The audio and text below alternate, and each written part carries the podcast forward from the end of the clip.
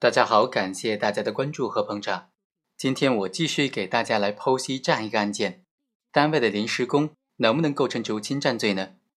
单位的临时工利用职务上的便利，非法的占有本单位财物，这种行为该怎么定性呢？主角于某，他是公司的临时工，他被任命为业务员，具体就负责将货物从本单位签收之后领出来，掌管货票，拿着货票到火车站领出货物，然后办理托运手续，将货物发送出去。案发当天，他和同事一起去办理货物的托运手续，他对同事谎称说单位让四件货物拿回去，所以这四件货物不用再托运了。但是他却将这四件货物偷偷的藏了起来。后来为了不让公司发现，还拿了几个箱子填上了泡沫和砖头，向对方公司发货过去了。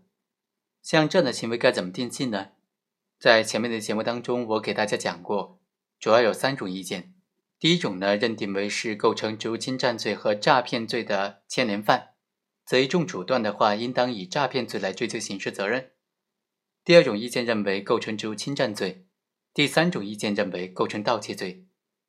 经过前面的分析，我们已经可以发现了于某的行为，他不符合刑法理论上的牵连犯的构成特征，而且他的行为也不符合诈骗罪以及盗窃罪的犯罪构成特征。那这种行为该怎么定性呢？难道临时工也有职务上的便利，真的定为职务侵占罪吗？今天就给大家稍微的讲解一下。刑法第二百七十一条规定，公司、企业或者其他单位的人员利用职务上的便利，将本单位的财物非法占为己有，构成职务侵占罪。本案的被告人于某，他是这个公司的临时工。对于临时工是否以职务侵占罪来定罪处罚呢？理论上和实践上都有存在很大的分歧的。这也是本案导致说很多人以为构成盗窃罪的一个重要的原因。我们认为啊。职务侵占罪，它的主体是公司、企业或者其他单位的人员。在我国社会的现实经济生活当中，公司、企业和其他单位的人员呢，一般就包括正式职工、合同工以及临时工三种成分。是否构成职务侵占罪，关键在于公司、企业或者其他单位的人员非法占有本单位的财物的过程当中，是否利用了职务上的便利。关键并不在行为人在单位的身份。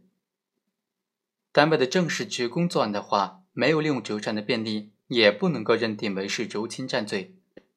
即使是临时工有职务上的便利，并且利用职务上的便利非法占有本单位财物的，那么也应当认定为是职务侵占行为了。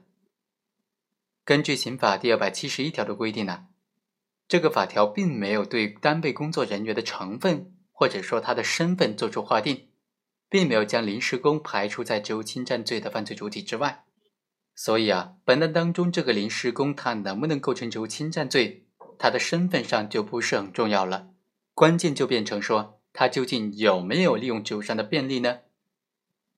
认定是否具有职务上的便利，他不能够说以行为人是正式工、临时工还是合同工作为划分的标准。而应当从他所从事的这个岗位，以及他所担任的工作来看，他有没有主管、管理或者经手本单位财务的职责。只要是经公司、企业或者其他单位的聘用，并且赋予了他主管、管理或者经手本单位财务的权利，无论是正式职工还是合同工或者临时工，都可以成为职务侵占罪的犯罪主体的。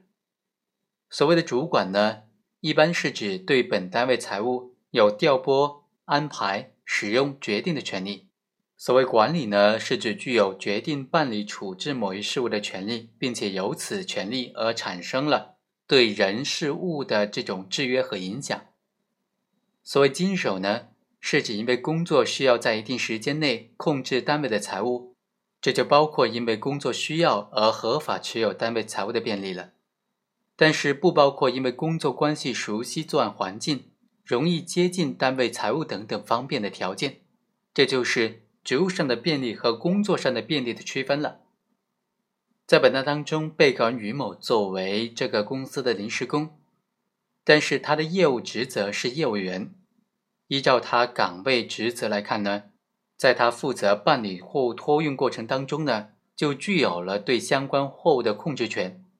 于某正是利用了单位委托他负责来托运货物和掌管货票的职务便利，采取了虚构事实、隐瞒真相的方法，将临时经手的单位财物非法据为己有。